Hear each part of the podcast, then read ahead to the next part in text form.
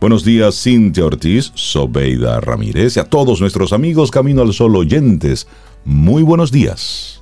Hola, muy buenos días. yo primero, yo primero, yo primero, que tengo 48 horas fuera del aire. buenos días. Hola, Sobe, ¿cómo estás? Buenos días, Rey. Laura Sofía. Y a ti, Camino al Sol oyente, cuánto te extrañé también. Buenos días.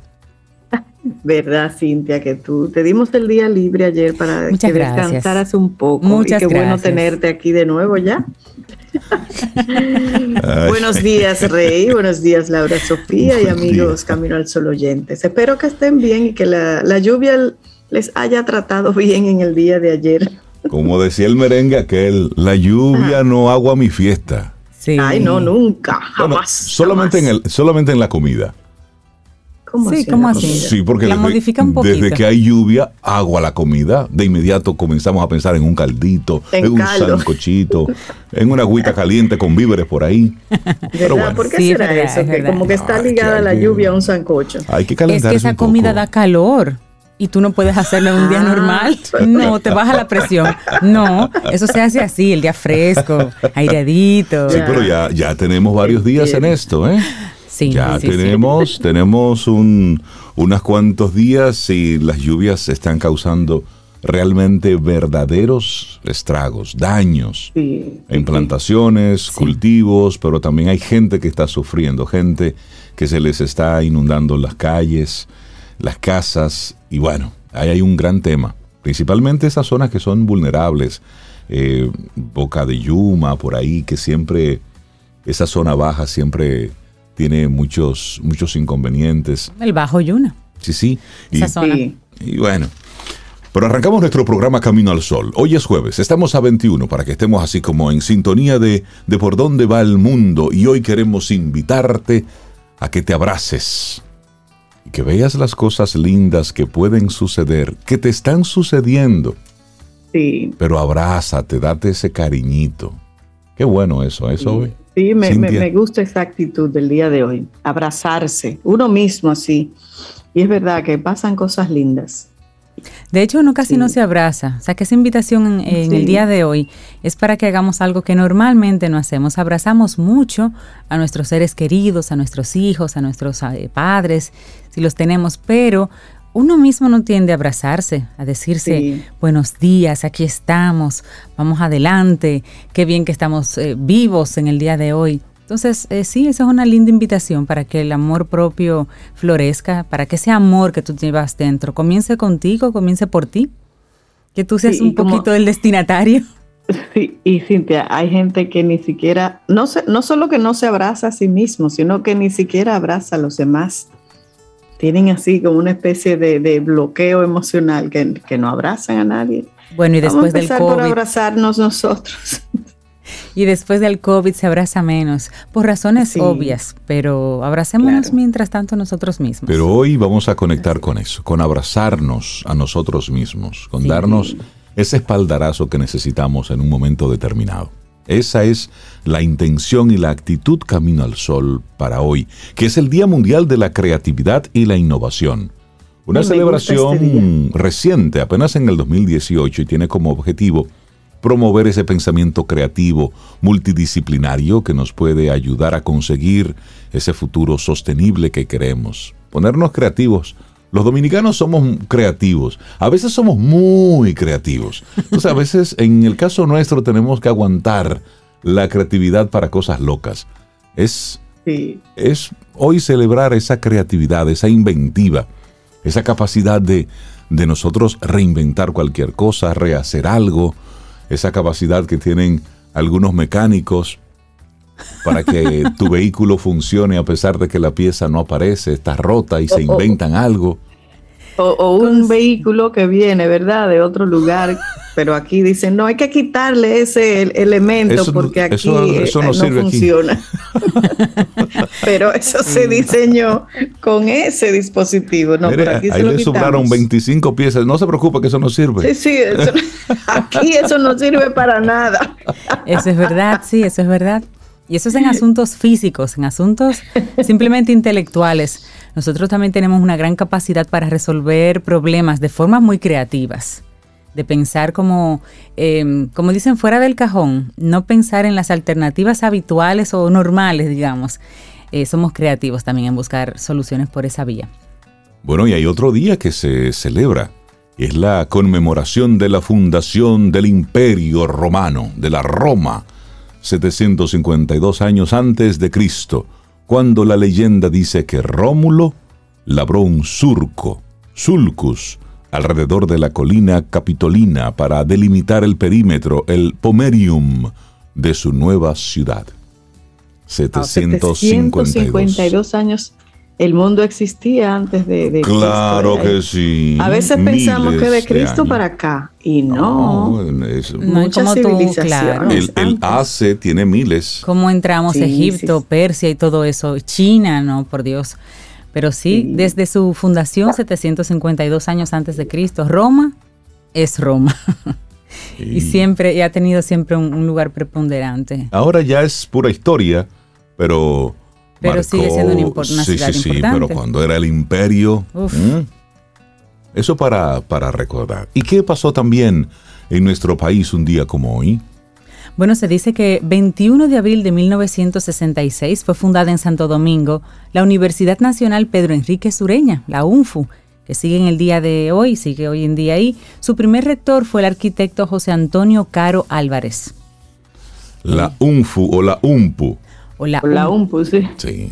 La UNFU. Por muchos años la UNFU pensaba, la gente pensaba en la UNFU en carreras específicas. ¿Tú recuerdas que las universidades se especializaban en, mira, ahí estaba carreras? Medicina, la veterinaria, era famosa. No, la arquitectura. La arquitectura. Su estandarte. Sí, sí.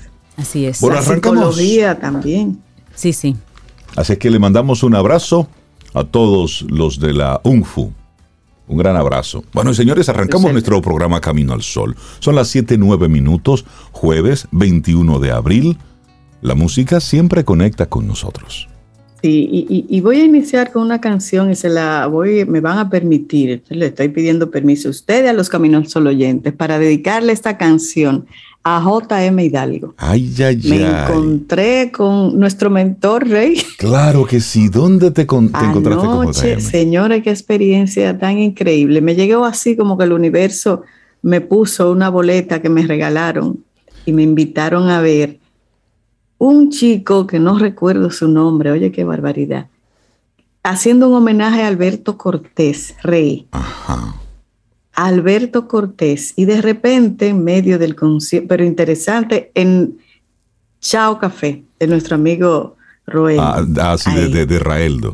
De Raeldo. Mira, entre canción y canción, JM Hidalgo sube al escenario a declamar una de las canciones de Alberto Cortés. Dos veces yo. Oh. Ajá. Ah, pero, yo, no conocí esa faceta de declamador de JM. Oh, sí, ahí está. Así es que inicio con Alberto Cortés hoy, a partir de mañana. Y también pensando en Don Rey, que éramos ambos así amantes de Alberto Cortés. Sí, sí, ay, pero qué linda comenzamos, ¿eh? Lindo día. Iniciamos Camino, al Sol. Estás escuchando Camino al Sol.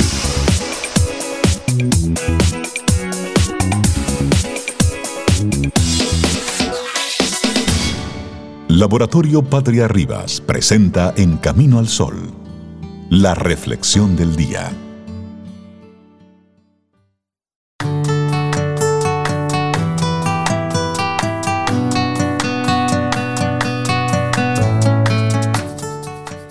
Ya lo decía Madre Teresa de Calcuta, la vida es una oportunidad, benefíciate de ella.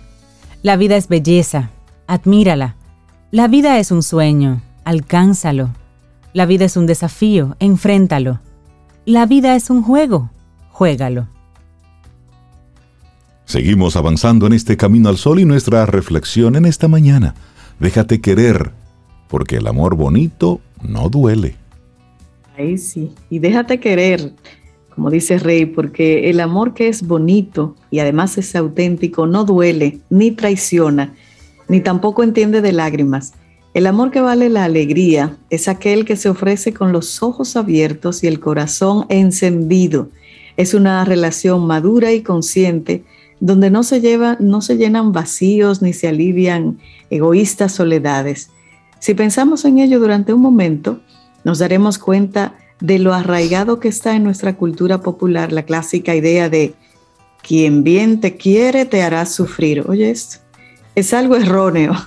El dolor y el amor son dos cosas muy distintas, porque la relación sincera basada en la reciprocidad jamás tendrá en su composición un aditivo tóxico ni venenoso. Así es que quien bien te quiere te hará sufrir. Ay Dios. No, no, no, no. No, no, no, no. Y John Gottman es uno de los máximos especialistas en relaciones de pareja. En uno de sus libros, Cómo hacer que la pareja dure, nos explica que el secreto para que una relación sea duradera y feliz está en saber obsequiarse, en saber regalarse, en saber entregarse. Con ello, el profesor emérito de psicología de la Universidad de Washington ensalza la necesidad de atenderse mutuamente, de demostrar interés sincero el uno por el otro y ante todo, crear significados y valores compartidos códigos, complicidad, esa chulería que se ve. El dolor, por tanto, no tiene cabida ni tiene sentido en estas relaciones. Y eso es lo que vamos a hablar, a reflexionar. Sobre todo, Rey, el desamor deja una huella en nuestro cerebro, ¿sabían? Así es, y una de las características más notables de esas personas que logran establecer una relación de pareja basada en el respeto, la alegría, el crecimiento, es que son capaces de amar como si nunca antes hubiesen sido heridas, sin volcar jamás en la nueva pareja el posible dolor de relaciones anteriores. No hay desconfianza ni resuman amargura. Ahora bien, a su vez, encontramos en esos otros perfiles convencidos de que el sí, de que el amor sí duele. Y duele porque sus experiencias pasadas así se lo han confirmado. Entonces, hablamos, claro está, de ese desamor que inspira a tantos artistas a escribir canciones desgarradoras. De hecho, según un estudio publicado por la revista Journal of Neuropsychology, ante una ruptura o una decepción efectiva, nuestro cerebro simplemente reacciona de igual modo que ante el dolor físico. Es decir, cuando el corazoncito duele, es que duele de verdad y, duele todo además. Sí. Se esparce. y para hacer frente a estas situaciones tan delicadas, está sugiriendo que en la actualidad un interesante enfoque basado en la neurobiología relacional. Está surgiendo esa tendencia. Y esta teoría tiene como principal punto de partida la idea de que nuestro cerebro, gracias a la neuroplasticidad, es capaz de curar estas heridas estas improntas de dolor. Si fuéramos capaces de reconstruir nuevos tejidos y fortalecer más aún esos enlaces neuronales afectados por el dolor del trauma emocional, lograríamos sin duda un equilibrio interno mucho más saludable. La teoría de la neurobiología interpersonal fue desarrollada por el psiquiatra Dan Siegel. Según el propio autor, el mejor modo de sanar esos circuitos neuronales afectados por la indefensión o el desconsuelo tras un fracaso sentimental es practicar la meditación. Oigan ahí, meditación. Ahí está. Y el hecho de favorecer un estado de calma donde volvamos a conectar de nuevo con nosotros mismos es una forma muy adecuada de encontrar ese punto de equilibrio donde entender que lo que duele no es amor en sí, sino más bien nuestras acciones y nuestras reacciones, nuestra incapacidad de saber obsequiarnos, regalarnos mutuamente, como nos indica John Gottman. interesante esa, esa postura de obsequiarnos. Déjate querer, porque el amor bonito no duele. Escrito por Valeria Sabater y fue nuestra reflexión aquí en Camino al Sol. Laboratorio Patria Rivas presentó En Camino al Sol la reflexión del día.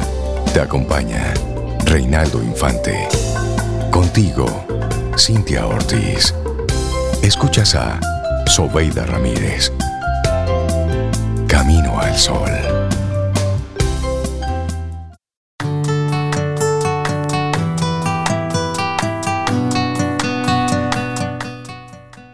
Hay una fuerza motriz más poderosa que el vapor, la electricidad y la energía atómica. Es la voluntad. Albert Einstein. No le digan eso a Putin, que comienza a recoger por ahí voluntades para llevar esa Ese es el peligro de la Ese asunto. Ahí está. Nosotros seguimos avanzando en este camino al sol, 7:47 minutos, es jueves, estamos a 21 de abril y muchísimas gracias a todos los que conectan con nosotros a través de estación 97.7 FM y caminoalsol.do, que esa es nuestra web, la cual invitamos a que, a que entres en caminoalsol.do y comiences a navegar ahí. De seguro, y si algo te gusta. Y si te gusta, entonces lo compartes. Riégalo. Me gusta eso. Si te gusta, compártelo. Y de Cintia, riégalo. Si estoy de acuerdo. riégalo. Bueno, pues darle los buenos días y la bienvenida a un buen amigo, Néstor Esteves, comunicador, persona que nos acompaña para hablar así de algunas cosas vinculadas con la comunicación y algo más.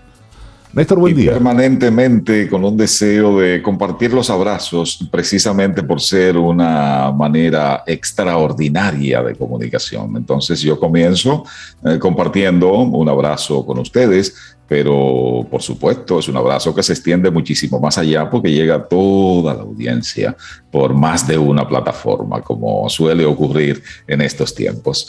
Entonces, abrazo especial de esta mañana, no de martes como suele ser, eh, sino de jueves, y así me sirve para celebrar mi cumple semanas. Cada jueves el hijo de Doña Marina, el primogénito de Doña Marina, celebra su cumple semanas. Me parece interesante, Cada jueves. Lo interesante de celebrar cumple semanas es que uno no se dedica a sacar la cuenta. Son tantas. Néstor, pero con bizcocho y celebración y todo. Me gusta eso. El, el, bizcocho no necesariamente, pero por algún lado se encuentra la manera de celebrar, de agradecer, de festejar, de pasarla bien, de, de valorar la vida y de compartirla con, con seres humanos. Eh, que, que, estimulan ese, ese avance. Entonces, así suele ser mi celebración de cada jueves. Y hoy, fíjense cómo la estoy iniciando, la estoy iniciando con ustedes. Pues feliz semana jueves. Felicidades. y, el, el, privilegio, Rey Cintia, que tiene él 52 semanas para celebrar cada año. Qué bueno, me gusta eso. Así sí. Esto de, esperar un año completito para poder celebrar, a mí me parece demasiado. ¿eh? Bueno, mira, cuando yo era, cuando yo, era pequeña, Néstor. Yo, yo tuve una etapa en la que me di muy bueno en los números. Entonces, desde que yo pude sacar esa cuenta, dije, no, no, no, no, no, no, pero ven, que por aquí es que debe ser. Mira, Néstor, cuando yo era pequeña, yo sentía... Semanas. Están invitados a celebrar cumple semanas, ¿eh? Mira, cuando yo era pequeña, yo sentía que mi cumpleaños llegaba cada tres años. Porque tú esperas ese cumpleaños, ese pastel y esa fiestecita. Y yo sentía que eso duraba tres años. De adulta me parece que llega cada seis meses. Gracias. y, luego va a ir bajando a tres meses, dos meses, un mes, y tú verás. Bueno, pues aprovecha esa, esa bajadita para que incrementes la celebración. Las celebraciones, claro que sí. Semanas. Vamos, vamos a hacerlo de ese modo. Ojalá, ojalá les persuada la idea. Bueno, Néstor, y en esta semana, bueno, el lunes estábamos celebrando el Día del, del, Locutor Dominicano, el 18 de abril. Y hoy precisamente contigo hablaremos sobre locución y sociedad precisamente a partir de las celebraciones en torno al 18 de abril, al Día del Locutor, me he motivado por ese tema y he querido socializarlo, compartirlo con ustedes acá, compartir algunas reflexiones en ese sentido.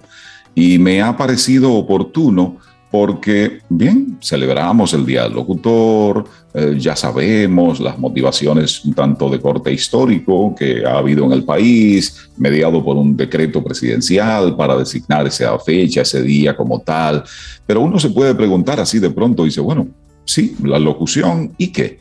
Eh, la locución, ¿cómo qué tiene que ver? Sobre todo ahora en estos tiempos en donde insisto, eh, con un tema que abordo con, con, alta frecuencia, en esta etapa en, la cual todos comunicamos para todos, como que ya se va dejando de establecer esa diferencia.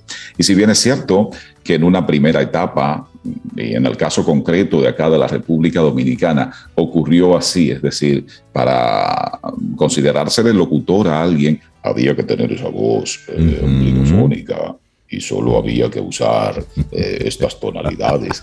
Entonces ya no menos cierto es que después eh, ha venido esa etapa un poco de la naturalidad eh, y nos encontramos con una amplísima diversidad de matices, de timbres, de modulaciones, de tesituras al, al momento de encontrarnos con quien locuta.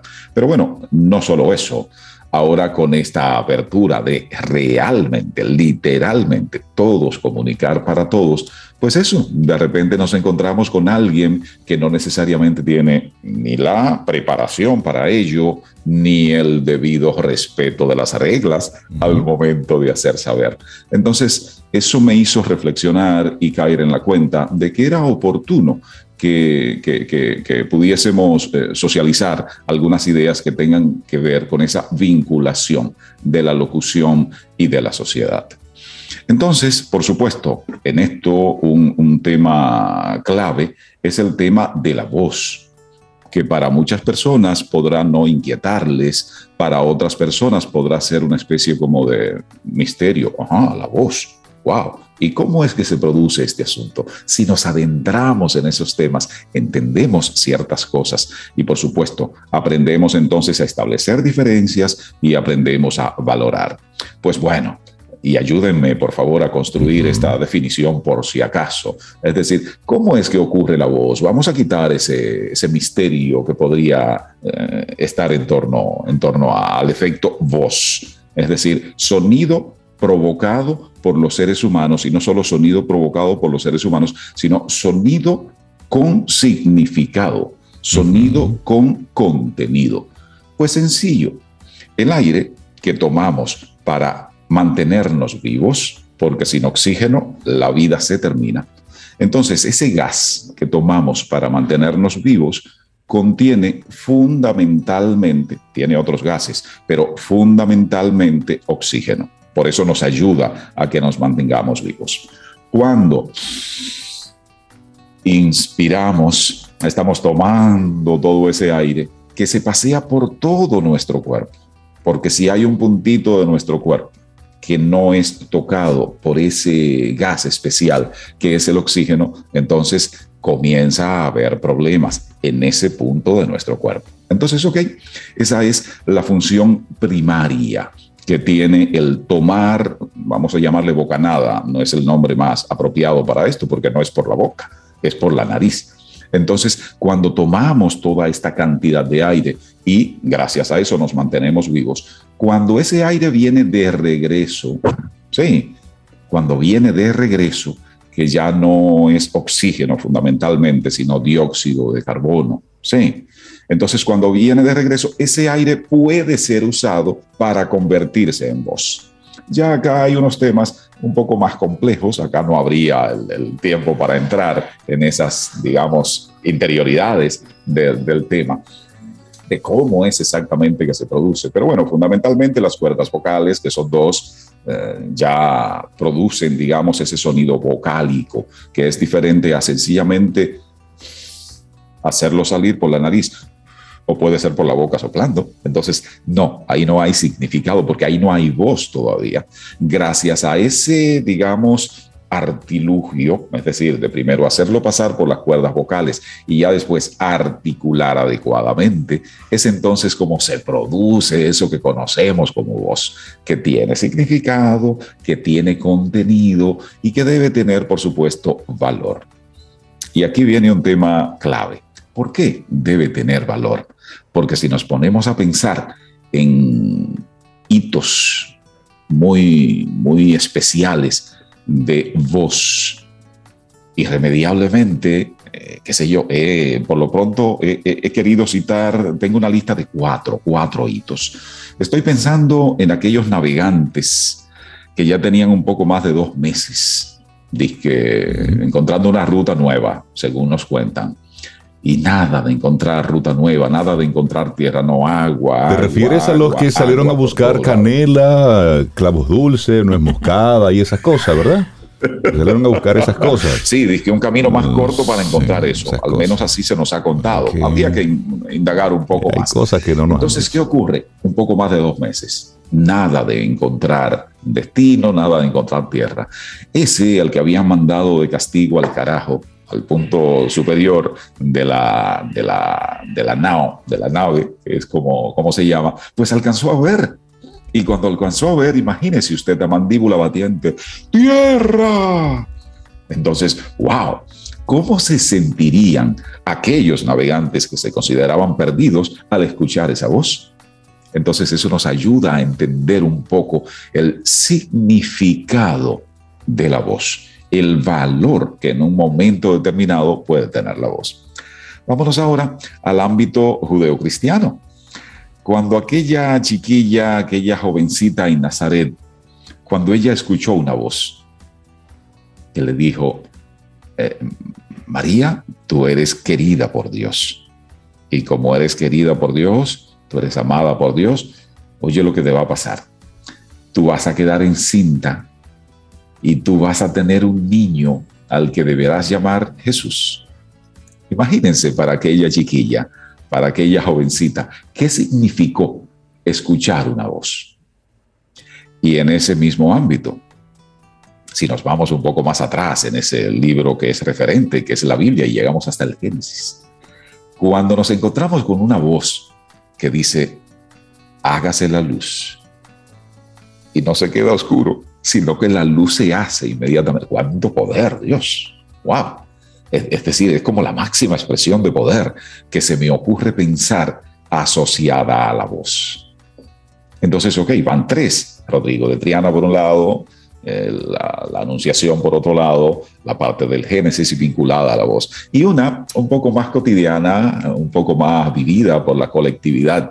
Cuando esa criaturita pequeñita que, que solo se la pasa gorjeando en la primera etapa de su vida, intentando imitar lo que escucha. La primera vez que dice algo parecido como, ah", ni siquiera pa está diciendo con no, no, no, ah". Uf, eso es una fiesta, lo que se hace inmediatamente. Te acuerdas muy bien de ese idioma, Néstor, lo haces muy bien. no, eh, Rey, tú eh, Rey, vamos a confesarnos acá, eh, tú y yo, como enseñamos que este oficio, en un momento de la enseñanza a los estudiantes, les explicamos que en una primera etapa de nuestra vida, la, la capacidad de bucal es llenada por completo por la lengua.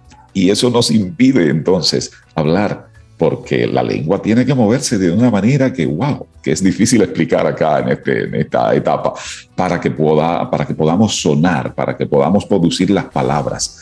Entonces, eh, por eso gorjeamos en la etapa de bebé, porque la lengua copa todo y no, nos no se puede mover entonces para producir este sonido, para producir eh, la voz propiamente. Pero bueno, después podemos retomar ese tema. Vamos otra vez con esos hitos tan importantes vinculados a la voz y lo que esto entonces significa, es decir, en términos de ponerle valor a eso que estamos diciendo. Entonces, así opera la voz, para eso sirve la voz. En la medida que nos decidimos por mm, conocer ciertas, ciertas técnicas, interiorizar aplicar, hacer nuestras, hacer cotidianas, hacer usuales, hacer habituales esas técnicas. En esa misma medida, entonces, se puede, digamos, usar con propiedad la voz.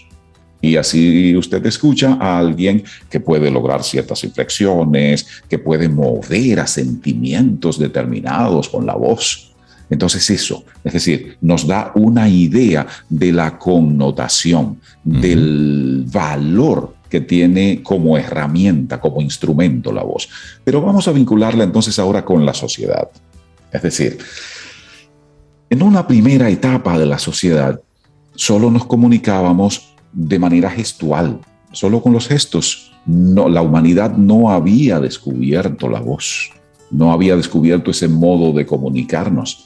Entonces, solo gestos, de hecho, y esto lo reflexiono de manera muy seria, aunque, aunque me esté riendo al decirlo, pero de verdad debe como llamarnos la atención. Yo reflexiono mucho, yo pienso mucho cuando alguien ahora sencillamente me tira un mensaje. Y digo tira porque sencillamente me pone un mensaje por WhatsApp, por una red, por alguna vía. Es decir, es como si estuviésemos volviendo a aquella primera etapa en la que no existían las palabras, no existía la voz no existía la lengua, solo existían los gestos. Entonces como que se tira eso ahí y nada más. Pero bueno, ese es otro tema para ampliar en otro momento. Vamos a eso. Primero gestos. Después de gestos, especie de sonidos guturales, grullidos podríamos decirle. Mm, mm, hasta ahí. Ya después, cuando comenzamos a descubrir sonido vocálico y comenzamos a construir palabras, a ponerle contenidos a esas palabras, ¿cómo surge la escritura? Para que nos demos cuenta del aporte, del valor de la voz ante la sociedad. ¿Cómo surge la escritura? Bueno, pues cuentan los estudiosos que en esas partes de las cuevas, en donde se producía como una especie de eco, en donde el sonido tenía unas características muy especiales, justamente en esos lugares de las cuevas comenzaron a aparecer los primeros trazos.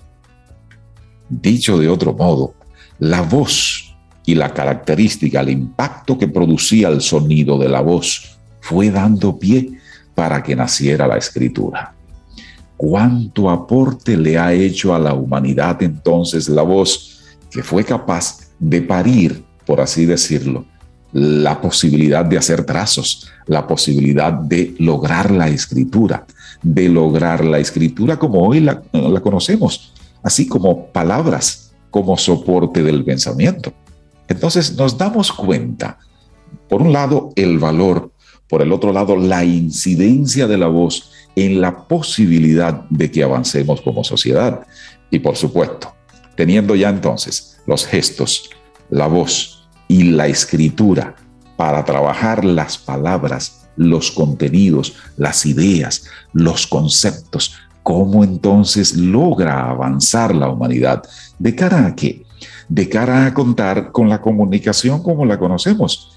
Esa misma comunicación, la que nos ayuda a compartir lo que solo es idea. Es decir, lo que existe en mi cabeza, le doy forma con el uso de palabras, y ya sea a través de la voz, ya sea a través de la escritura, y ya sea acompañándome de un gesto, lo comparto como significado, que entonces es entendido por otro cerebro. Y entendido muchas veces tal cual existe en mi cabeza, tal cual existe en mi cerebro. ¿No les parece fascinante este mundo del significado de la voz y cómo la voz nos ayuda a compartir los sentimientos, a compartir las emociones y con sentimientos y emociones provocamos pensamientos. Esos pensamientos sometidos a reflexión se convierten en nuevas ideas. Esas nuevas ideas nos ayudan a alimentar las relaciones y de ese modo entonces tenemos la maravillosa y única oportunidad de seguir incidiendo en la sociedad.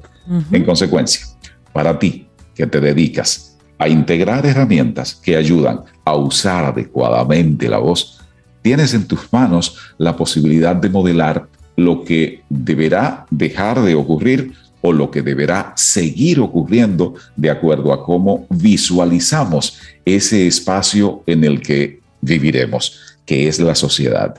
La sociedad que puede seguir siendo igual que la actual, que puede ir para peor o que puede ir para mejor. ¿Cuánto poder tienes cuando aprendes a usar un instrumento que hace mucho tiempo posees, que hace mucho tiempo tienes? Ese instrumento se llama voz. Así es, Néstor Esteves, muchísimas gracias por darnos ese recorrido, darnos ese paseo a propósito de crear un poquitito de conciencia, ya lo decíamos el lunes, de la responsabilidad que tenemos cada vez que estamos frente a un micrófono. Y eso es un reto que tenemos por delante. No necesariamente el que tengas delante un micrófono te hace a ti un locutor. No porque yo agarre un bisturí, puedo ser un cirujano. Es decir, detrás de ese bisturí hay una gran preparación antes de tú tocar un cuerpo. Igual frente a una cámara, igual frente a un micrófono, igual frente a cualquier instrumento de trabajo debes tener cuidado y respeto por ese objeto, porque puedes hacer mucho bien, pero también puedes hacer muchísimo daño. Néstor, muchísimas gracias por compartirnos este tema en el día de hoy. La gente que quiera conectar contigo para que te sigan en las redes sociales. Recuerden que a través de arroba Néstor Esteves es una vía ágil para que mantengamos eh, conexión. Además, quiero aprovechar para decir que este tema que he reflexionado y he tenido la maravillosa oportunidad de compartir con ustedes, pues también lo he escrito, se lo voy a hacer llegar a Laurita y lo he titulado así, Locución y Sociedad, justamente para, para compartir ese paseo y para que caigamos en la cuenta de qué significa entonces del privilegio y del compromiso que preferiblemente a la par tiene toda persona que se decide al uso de la voz de manera, digamos, profesional, al uso de la voz para incidir, al uso de la voz, bueno, pues para locutar, a ejercer de algún modo, ya sea como oficio o ya sea simplemente como ser humano, la locución. Buenísimo, Néstor, que tengas excelente día. Gracias, Néstor. Un abrazo. Un abrazo para ustedes. Igual para ti. Ten un buen día, un buen despertar. Hola. Esto es Camino al Sol. Camino al Sol.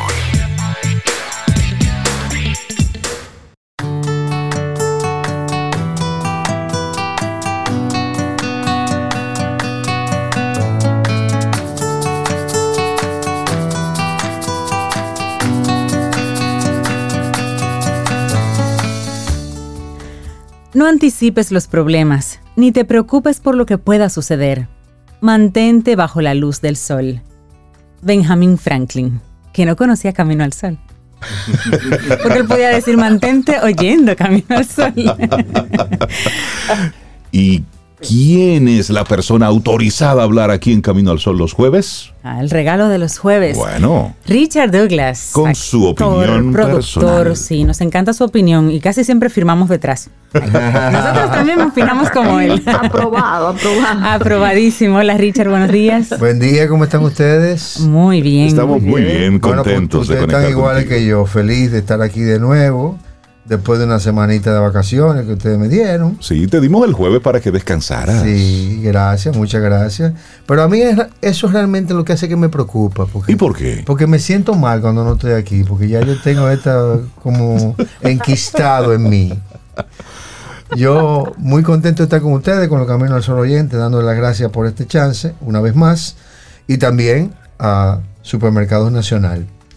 Yo quiero traerles una propuesta pero quiero argumentar mi propuesta esta vez. Porque tiene un, para mí tiene un sentido importante en la valoración de la actuación. Se llama Infinite Storm, o Tormenta Infinita. El título eh, es, muy... es como Capicú.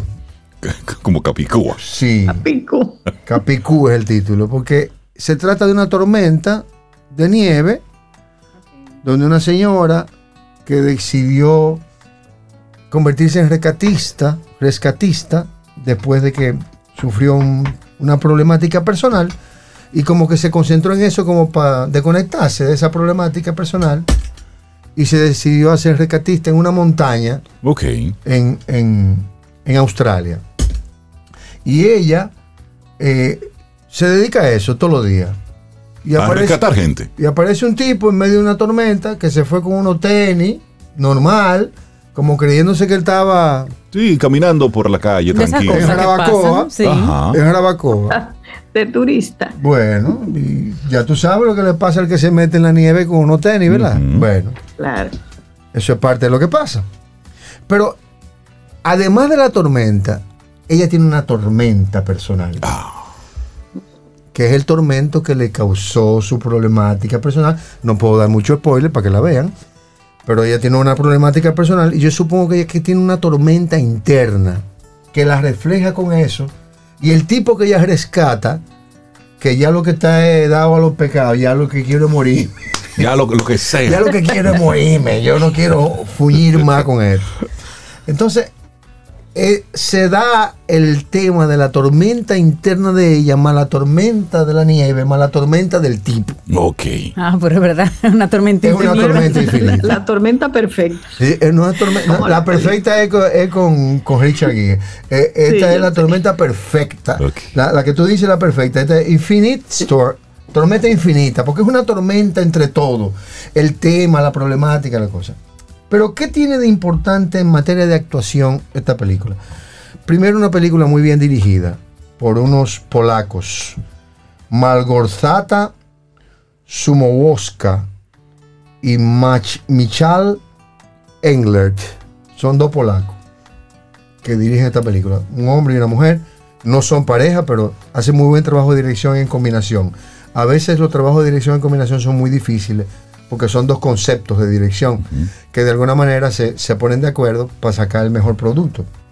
Yo tuve una experiencia así con la pasada película que hice Carajita, que ha ganado muchísimos premios en todos los festivales, donde la dirigen un argentino y un, español y una argentina, que, pero ellos están casados. Ellos quizá logran su química matrimonial en, en el trabajo de dirección. Pero aquí hay un valor de actuación que yo quiero resaltar. La protagonista de esta película, el muchacho que, que encuentran es Billy Howley. Billy Howley es un muchacho joven con una muy buena filmografía, pero su mayor, su trabajo más destacado fue en Viaje a las Estrellas, eh, Star Wars.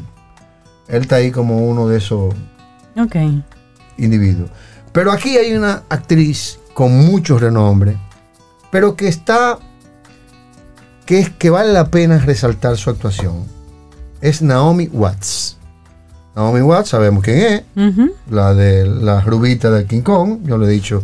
En la rubita de King Kong. Sí, en, otras cosas que he dicho de ella. Pero últimamente, Naomi Watts está dedicándose a este tipo de cine, a este tipo de, trama. Recuerden que acaba de hacer eh, Penguin Bloom, que es la del, la del pájaro, que ella se cae, que queda paralítica y después se convierte en en campeona De, andar en kayak. Eh, acuérdense que acaba de hacer una película que se llama Desperate Hour, que la mencionamos aquí. que, que el hijo se va para el colegio y hay un tirador, una cosa. Y recuérdense de lo que donde empieza esta nueva etapa de la vida actoral de Naomi. Empieza con. Eh, con la película esa de. Con la película de Clint Eastwood. Eh, lo imposible. Lo imposible, del, del tsunami. Entonces, siento que Naomi Watts está dándole mucha fuerza a este tipo de carácter. Entonces, yo no sé si es que ella a partir de ahora se va a dedicar a eso, porque ella también capaz de hacer otra cosa. Acuérdense que ella es la que hace la princesa Diana. Ella hace la película biográfica de Diana y la hace muy bien. Y es una actriz muy avesada, con muy buenas capacidades histriónicas y de desdoblaje. Sin embargo, se está eh, encasillando en este tipo de papel. A veces un actor tiene que darse cuenta de hasta qué punto puede llegar con un carácter para que no se quede en ese carácter. Exacto, para que no sea considerado, ah, si es fulano, él simplemente se repite y se, repite, y se repite. Es lo mismo, es lo mismo, es lo mismo. Entonces llega un momento en que tú dices, ¿está actuando o no está actuando? Exacto. ¿Es la actriz o es el personaje? Exacto. Porque se parece mucho a los personajes que tú vienes haciendo. Sí. Entonces, de alguna manera, el actor tiene que buscar la forma de diversificar lo que sale de él al, espectáculo. Porque si no, la gente solamente te mira ahí. Entonces tú empiezas a, asociar la caracterización de tal película con la caracterización de aquella cual. Exacto. Que al final es lo mismo, porque siempre es una tragedia. Y en una tragedia tú tienes la misma caracterización. Sí, porque es la emoción, la emocionalidad. Las emociones son siempre lo mismo. Espérate, esta desesperación y lo que está pasando. Y el lloro. ¿Y sabes si esa película está basada en una historia real? Porque lo imposible sí. Y a veces todas, hay, personas que les gusta están basadas en, historias reales. Todas las que ella hecho de este tipo. Ah, bueno. Son historias reales. Pero independientemente de que sean historias reales o no, tú lo que estás caracterizando. Claro. Entonces, hay que fijarse, no es que lo hace mal, eh, perdón, que no se interprete que, que yo estoy diciendo Que, que, Naomi Watts lo hizo mal. Naomi Watts lo hace brillante. Muy bien, muy buena caracterización, muy bien hecho, muy bien, muy creíble, muy confiable, muy convincente.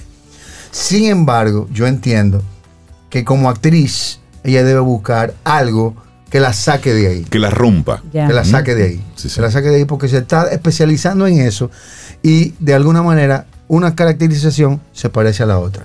Felicito a los directores, felicito a Naomi Watts felicito a Billy Howley que están haciendo esta película. Hay otros actores que, aparecen ahí, pero son actores bicuí.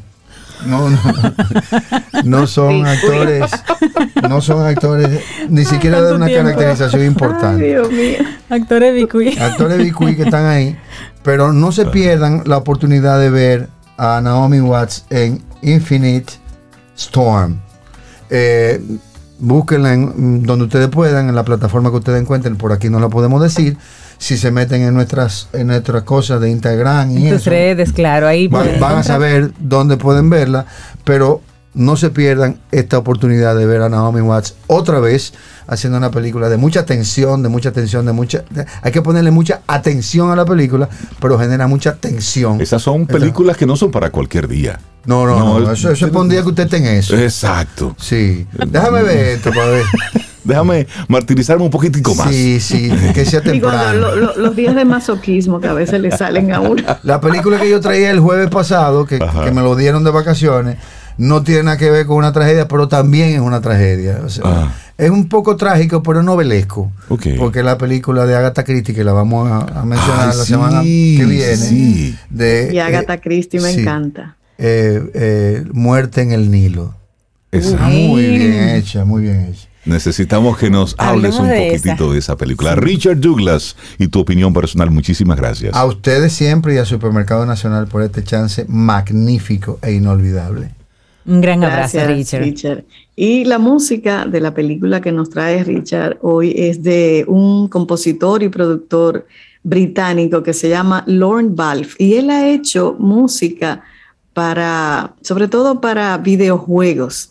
De esos videojuegos archifamosos como Call of Duty, la música es de él. Y, esta que vamos a compartir, porque no tengo el la banda sonora de la película que menciona Richard, pero vamos a escuchar el, título de este videojuego que se llama Assassin's Creed 3. A ver, tú sabes, porque me dijeron ahorita que yo estaba así como, que el día estaba así como, como diría Rey, pla. y que estaba poniendo canciones así como que corta venas. Y yo, bueno, pues espérate que vamos a acelerar ese un chin. Y bueno, este de asesino, ¿verdad? Creed para compensar. Esto es de Lauren Wolf. Así seguimos. Ten un buen día, un buen despertar. Hola. Esto es Camino al Sol. Camino al Sol.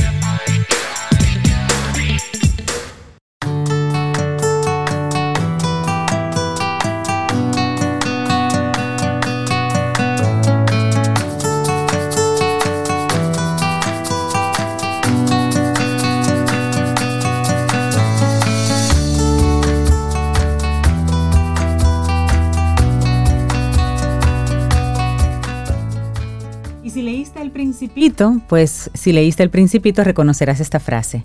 Es una locura odiar a todas las rosas porque una de ellas te pinchó. Renunciar a todos tus sueños porque uno de ellos no se realizó. Eso está bien. Y por cierto, encontraron hace unos días el avión, la avioneta. Dicen que, encontraron la avioneta en la que desapareció.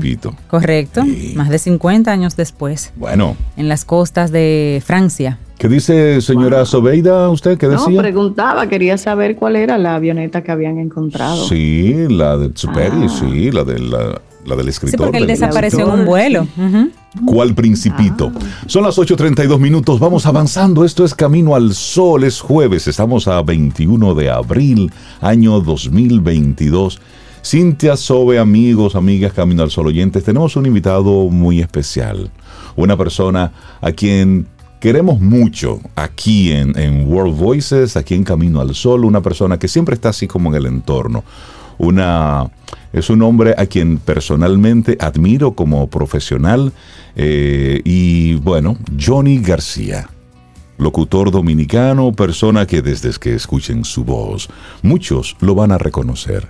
Johnny, buenos días y bienvenido a Camino al Sol, ¿cómo estás? Muy buenos días, muy buenos días a ustedes y a sus, ¿cómo que ustedes dicen? Camino, al sol oyente. Es largo, pero suena bonito. Un placer para mí estar por acá. Johnny. Y, debo decir, debo corregir a Exuperi. Las rosas no son las que pinchan, son las espinas. Gracias. Así es. Johnny, el pasado lunes celebrábamos el, Día del, Locutor Dominicano. Y digo celebrábamos porque sí, es un momento para uno hacer un, un alto y decir, hay cosas que van bien, hay cosas que hay que ajustar, pero sí reconocer, y así lo decíamos el pasado lunes, reconocer ese trabajo de el trabajo del locutor como figura. Y Néstor hace un momentito mencionaba el impacto del locutor y la sociedad. Entonces queremos en, este, en esta mañana, en estos minutitos, apenas poder conversar contigo un poco sobre tu, tu gran experiencia y luego cómo tú ves el tema de la, de la locución en este tiempo. Pero antes me gustaría que fuéramos e hiciéramos una especie de retrospectiva. ¿Quién es Johnny García y cómo inicias en la locución? Muy bien, muy bien, perfecto. Eh, en el principio creé los cielos y la tierra. Muy bien, arrancamos bien. Fíjate, eh, mis inicios en la locución y quizás durante toda mi carrera han sido cosas que se han ido como, que han ido surgiendo. Por ejemplo, mi examen para eh, obtener el carnet de locutor, ¿cómo lo hago? Estaba de vacaciones en el colegio con dos de mis amigos, Polito, eh, no me acuerdo el apellido, y, y, otro que falleció ya, Jorgito Riz. Monegro, Polito Monegro de vacaciones. Yo estaba en el bachillerato.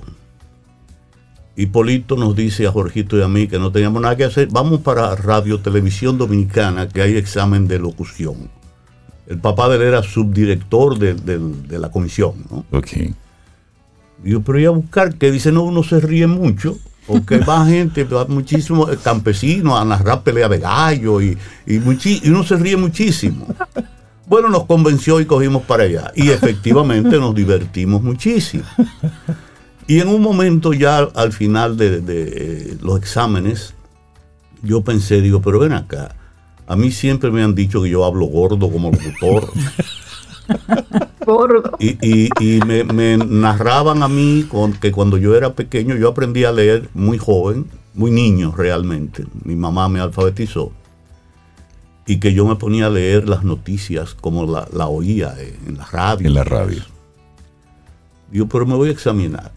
Y voy, subo a la mesa donde está el presidente Bucareli Méndez, recuerdo, y le digo que yo me quiero examinar. Me dice, usted mandó el telegrama. Digo, ¿qué telegrama? telegrama. ¿De qué año estamos hablando? Eso fue en el 67, por ahí. Ok. Más o menos. Y me entiendo que había que mandar un telegrama. Digo, mire, yo estaba de vacaciones en el campo. Allá no había, por, allá por Higüey, en un campo. Tenía tres meses por ahí. Pero yo quiero examinarme porque yo necesito que si yo qué, porque a mí me gusta. Y convenzo al hombre que me dice, está bien, ven mañana por la mañana. Ok. Pero alguien me dijo, ven, ven esta tarde que van a seguir. Ajá. Y mañana no hay. y efectivamente, pues yo voy Recuerdo que me ponen a leer una noticia de Vietnam y a leer un pedazo de un editorial a favor del doctor Joaquín Balaguer, que a la sazón en el poder, ¿no? Leí la noticia y leí el editorial y me dijeron, no, ya, ya, ya, ya, está bien. Y oí que uno de ellos dijo, ese nació para eso. Yo dije, diablo mío, soy una estrella ya. Después vino un examen que era el examen escrito y un locutor, que me voy a reservar el nombre, que se había examinado 800 veces y no había pasado el examen oral, amigo mío, que después fue un gran jockey, okay. me dijo el, ese día del examen escrito, me dice, mira, yo tengo el examen aquí, y me enseñó el examen. La primera hoja que era de preguntas de radiodifusión, de lo que yo no sabía absolutamente nada. ¿eh? Yo le tiré una foto así, pero rápidamente tuvo que esconderlo porque venía alguien, ¿no? Ay, Dios mío tomé mi examen, precisamente lo único que no sabía era eso, porque lo otro era gramática y geografía, historia Cultura general. Cultura general. Estaba en eso. Y efectivamente, cuando me dan mi carnet, que recuerdo que parecía un, pasaporte chiquito y que tenía una cosita quitada como con una gilet, ¿no? Cuando tú y después averigué que ahí decía era de Trujillo. Ay, ay, ay. Parece que habían mandado a hacer mucho y, que el señor se fue a destiempo. ok, y, estaban utilizando. Y, quitaban eso, y, ok. Pues entonces después que tengo el carnet en la mano digo, ¿y qué hago con esto? Yo no estaba en eso, realmente no estaba. ¿Tú tenías qué edad en esa época? Eh, tampoco tenemos que exagerar averiguando las edades y eso, no. Paso, paso. Eso no suma, eso no suma. Con, que diga el año es suficiente, Rey. De verdad, mucho dije. Johnny, después que tú tenías ese carnet en la mano, te, oye, pero me lo dieron. Sí, ahora, ¿cuál fue tu primer, trabajo, primera emisora? Mi, mi primer trabajo no. Fue como al año, quizás al año y pico, que mi querido amigo, que en paz descanse, Felipe Gil, empieza a trabajar, que también era locutor, empieza a trabajar en Radio Antillas. De noche, en un programa, eh, ponía música y también tenía un espacio de leer poemas y poner canciones. Y él empieza a invitarme a ir. y yo, bien, éramos en llave. Lo primero que hice, eh, porque él me estaba enseñando cómo eran los controles y cómo era todo, habían dos platos ¿no? con los discos. Y él me dice, eh, quítame ese disco. Y yo quité el que estaba en el aire. yo no sabía nada. Pero, ahí realmente aprendí. Ahí aprendí. Ah, ese no era. Ese no. Imagina. Ese no. Y, luego de eso, pues entonces eh, fui asiduo y empecé a aprender. Y él empezó a trabajar en una obra de teatro que le tomaba mucho tiempo, ensayaba de noche y eso. Y yo empecé a hacer el programa. Primero él me dejaba con él ahí. Ok. Y después yo me lo aprendí así. Llegó un momento en que él cobraba el cheque y me decía, toma, cambio y dame algo. Entonces yo dominaba el espacio y él me dijo, yo me voy, voy a renunciar y le voy a decir al dueño que te dejen a ti. Que te deje a ti. Pero ponte a trabajar los domingos de gratis para que él te siga oyendo, que tú eres cooperador. Efectivamente me puse a trabajar los domingos. Y entonces, bien, pasó algo, él se iba allá, me, yo estaba trabajando un domingo y me llamó una muchachita por teléfono con una voz muy bonita y que ella me quería conocer. Digo, mira, aquí no puede entrar nadie, pero ahí voy un ratico, yo te quiero conocer. Y imagínate cómo uno se pone. Ajá. La entrada de la emisora era una sola puerta. En un cuarto, quinto piso por ahí. Tócame el timbre, que en la cabina me prende un bombillo rojo. Entonces yo vengo y te abro. Voy y te abro. Ok, así pasó. Y la entro a la cabina, aunque no se podía, pero estaba muy linda. La cabina. La, cabina, ok. Y entonces, pues nada, conversamos un ratito y me dijo, yo tengo que irme, pero ¿a qué hora tú sales de aquí? Me gustaría ah. verte, a ver si nos vemos en el Conde, en tal sitio. Ah, pero eso fue ah, pero una conquista. Fue primera Ese fue un celebrity ya. Entonces yo la llevo hasta la puerta, pero tú sabes cómo es uno. Abro mi puerta y pongo a verla con, bajando la escalera, ¿no? Y vino un golpe de brisa y cerró la puerta. y cerró la Yo intenté entrar y no había manera.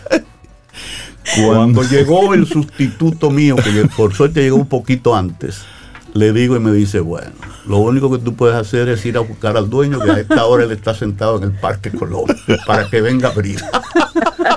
y efectivamente, allá lo fui a buscar ¿Y qué pasó? Digo, no, que yo vi como una sombra ahí, me puse como, eh, que sé yo qué, entonces vino la brisa y cerró la puerta. Bien. No me nombró. y después, Pero después eh, supe por qué. ¿Por qué? Que yo le tenía miedo a los muertos, que yo había visto un muerto, había salido huyendo. me imagino. Después de ahí pasé, para, para hacerte rápidamente, después de ahí eh, no trabajé de una vez, pero al poco tiempo un amigo, médico, reputado médico internacional hoy día, mundial, eh, eh, Luis Román Sheker Vallejo, tenía un programita en La Voz del Trópico por la tarde que se llamaba Campesinos de mi Tierra. Y yo empecé, ahí, empecé a leer ahí, me dijo que lo ayudara, y yo empecé a leer ahí algo que, que yo me inventé, que micronoticias del, del agro. Del agro, ok. Y entonces me oyó Vinicio Portalatín, habló con Don Joaquín, y me hablaron a ver si yo quería leer noticias en Radio Reporte. Digo bien. Y ahí empecé yo entonces a cobrar un sueldito por primera vez en Radio Reporte. Ahí tuve un tiempecito, eh, cuatro o cinco años, no recuerdo, y de ahí entonces fui a Radio Cristal, a leer en el noticiario Cristal, y posteriormente en la misma Radio Cristal, en Radio Cadena Informativa, con los locutores que habían, que conformaban Notitiempo. Johnny Díaz, Reinaldo Balcázar y Darío Aracena, tres estrellas. Sí. Y ya en el noticiario Cristal había leído con estrellas también. Yo aprendí mucho ahí. Y entonces en el 76, 77 me llaman de Radio 1000 y después de unas cositas cogí para Radio 1000. A Radio y en 1000 Radio informa. 1000, sí, en Radio 1000, pues yo estuve bah, alrededor de 20 o 20 y pico de años, con algunas pausitas, pero alrededor de 20 o 20 y pico de años. Dite esa palabra, esa palabra eh, así de Radio Mil informando. ¿Cómo, Digo, cómo- cómo era que lo decían la decías tú? hora en Radio 1000 informando? ¿Cómo decían la hora? Son las 8.43 Bueno, la hora en, la, en el en, noticiario. el- en el noticiario. ¿Cómo era que lo decían? o Sí. Radio 1000 informando, 8.43.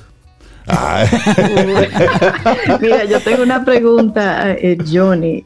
Eh, Johnny ejerció la locución y sobre todo el, el- el ofrecer noticias en épocas bien difíciles en la República Dominicana. Sí. Y ha contado ya anécdotas que son chistosas. Ujú. Pero Johnny, ¿alguna anécdota así tensa que hayan ustedes pasado eh, durante algún, alguna noticia que estuvieran dando en esa época? Eh, sí, fíjate, yo así rápidamente, la recuerdo porque en una entrevista que me hicieron en estos días, la recordé. Una vez yo salgo de la emisora y me voy a un restaurante, porque tenía que verme con alguien, no recuerdo, era el noticiario vespertino, serán las 7 de la noche ya. Y cuando yo llego me parqueo y detrás de mí en la calle hay un carro grande LTD negro. Mm. Y cuando yo bajo de mi vehículo, escucho que alguien me vocea de ese carro, algo que yo no entendí bien. Cuando miro hay dos morenos adentro, ¿no? Uno el chofer y el otro en el del pasajero. Y veo que mi carro está de lado, está mal parqueado. Digo, sería eso que me vocearon. Y lo enderezo. Y volvieron y me vocearon algo como, menos mal o algo así. Pero yo veo el carro y veo a estos tipos con esa actitud como agresiva y me pongo nervioso. Uno vivía en esa época así, ¿no?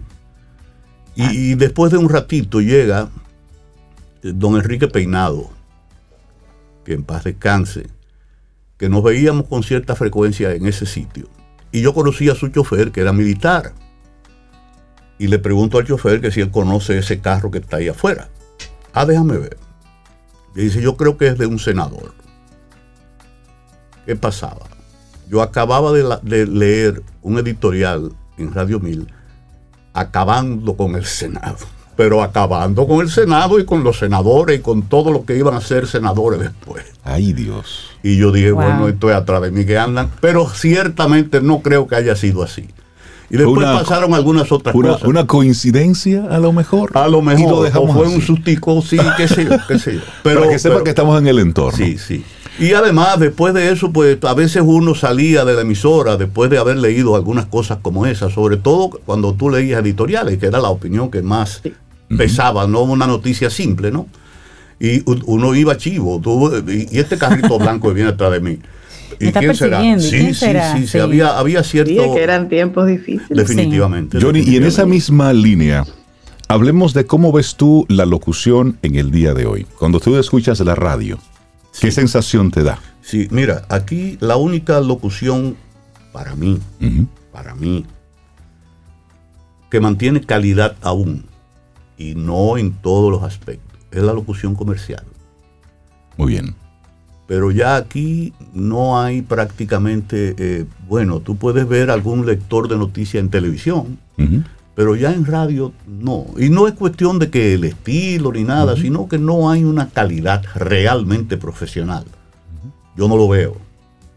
Y además, el descontrol que hay en la radio, esta explosión de, de vulgaridad, Sí. que debo decirlo, y, ustedes lo saben porque lo he dicho y lo digo, se lo digo a ustedes y se lo digo a todo el mundo. Ustedes son una excepción. Por ahí anda, yo creo que en ningún otro programa se habla como se habla en este programa. Óyeme, aquello da asco. Da asco.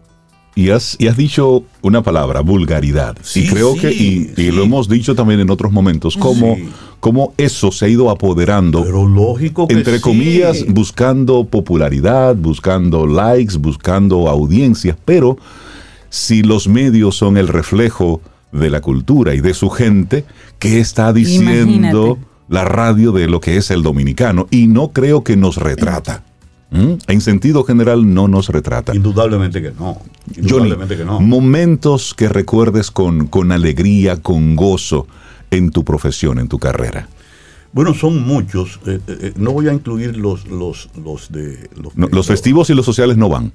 No, no, no, no. Aparte de, Voy a incluir las satisfacciones en el nivel personal, amoroso y pasional. Exacto. Pero, pero, pero, debo decirte que, ¿cómo te digo? Para mí, la satisfacción que he sentido siempre en todo lo que he hecho es que se reconozca y que yo mismo diga, caramba, lo estoy haciendo bien.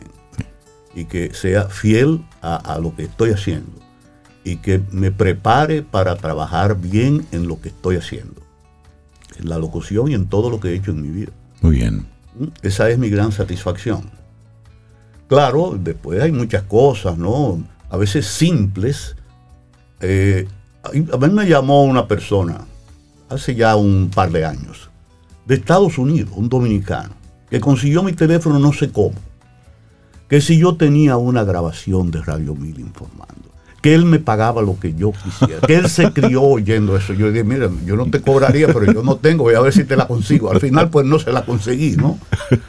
Pero eso es una satisfacción para mí. Claro. Y cuando iban personas a la emisora que se ponían así a chequear, a ver si eso era grabado, porque no podía ser que nosotros tuviéramos tanta seguridad y que nosotros jugábamos. Para mí la mejor época de Radio Mil informando, sin demeritar a ninguno de los otros, porque también fueron excelentes, fuimos Bueno Torre, José Bajarán y yo. Nosotros jugábamos. Ese grupito. Jugábamos, jugábamos. Oye, yo, yo, escribía poemas leyendo noticias, leyendo noticias de punto a punto, ¿eh? Y yo escribía un poema ahí, porque era un domingo, yo así me ponía como quiera. Era un domingo. ¿Cuántas, ¿cuántas horas, ¿Cuántas horas al día? Bueno, por la mañana era claro, uno no leía el noticiario completo, pero eh, por la mañana era de 5 a 8, de 5 y media a 8 creo, de 12 a 1 y media y de 6 a 7. Ok.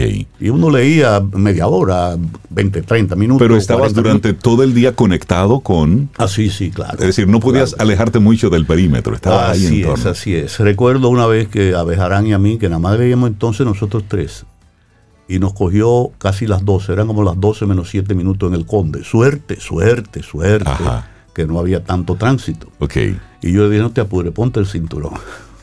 y con las maldiciones de todos los socios llegamos con la presentación.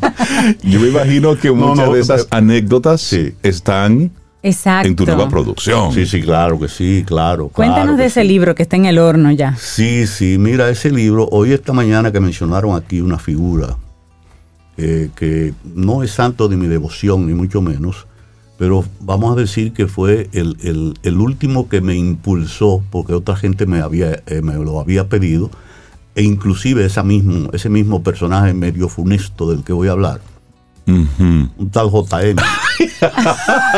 ay, sí, JM, sí, JM oye Él fue, él fue funesto. honesto, dije, honesto. él fue que me, por favor, óyeme, hazlo, hazlo, inicia. Comienza a escribir. y, lo, hice, lo hice y ya estoy prácticamente terminándolo. ¿no? ¿Cómo se titula el libro? Eh, todavía no tiene un título definitivo, pero eh, anécdotas, eh, qué sé yo, no sé, mías, parecido al, otro, al título de mi otro libro, ah, podría ser anécdotas mías y prestadas también, porque no todo me pasó a mí, cosas que yo me entero que sé que pasaron realmente, pero no directamente a mí. Y las vas haciendo tuyas. Así es. Johnny García. Y hablando con, eh, nuestra querida amiga Veida. de casos que pasaron, recuerdo que es una anécdota también. Yo fui gerente comercial de Radio 1000 y un día llego al noticiario del mediodía y me dice la recepcionista que Víctor Velo que era director de prensa, me quiere ver con urgencia. Voy donde Víctor, y me dice, mira, tenemos un problema. Chiqui Gómez, Chiqui el hijo de Radamés Gómez Pepín, Radamés Gómez Sánchez, que era, cubría el Palacio Nacional, viene con una noticia de que Balaguer tiene una parálisis facial. Y él está redactando la noticia porque él dice que él tiene parálisis facial. Nadie ha dicho eso. Digo, bueno, yo llamo a Joaquín Jiménez Mato, digo, ¿tú vienes para acá? Y dice, sí, voy de camino ya. Ok, nos juntamos entonces los cuatro en la oficina del director a empezar a ver qué íbamos a hacer. Entonces me, echan la cuava a mí. Digo, ¿qué tuviste? Dice, no, que tenía la boca torcida y cuando hablaba como que se le iba de un lado la boca y no sé cuánto. Digo, bueno, eso podría ser. Podría ser que no, pero podría ser que sí. Y podría ser que sí y que él no lo admitiera. Pero yo la tiro, vamos a hacerlo. Y tiramos esa noticia. Nos cayó arriba todo el mundo y al otro día, temprano, por la, en la noche del mismo día, Balaguer en televisión. Tengo una parálisis facial. Los reconoció. Los reconoció. Entonces todo el mundo dijo, ¡ay, ah. Radio Mil! Ah, dijeron la información. Johnny García, se nos quedan muchísimas historias, muchísimos cuentos, pero nosotros contentísimos de poder conversar estos minutitos contigo. Y por supuesto, desde que el libro esté listo, Camino al Sol debe tener la primicia. Caminamos al Sol. Por supuesto. Muchísimas gracias. que no se queme el libro. Por favor, por favor. por favor. Muchísimas gracias, Johnny. Hermano, un wow, Johnny, cuántas historias se quedan. Un lujo, un lujo conversar contigo, de verdad que sí. Y siempre bienvenida. Gracias, gracias. Y esperamos que hayas disfrutado del contenido del día de hoy. Recuerda nuestras vías para mantenernos en contacto. Hola arroba caminoalsol.do. Visita nuestra web y amplía más de nuestro contenido caminoalsol.do. Hasta una próxima edición. Y pásala bien.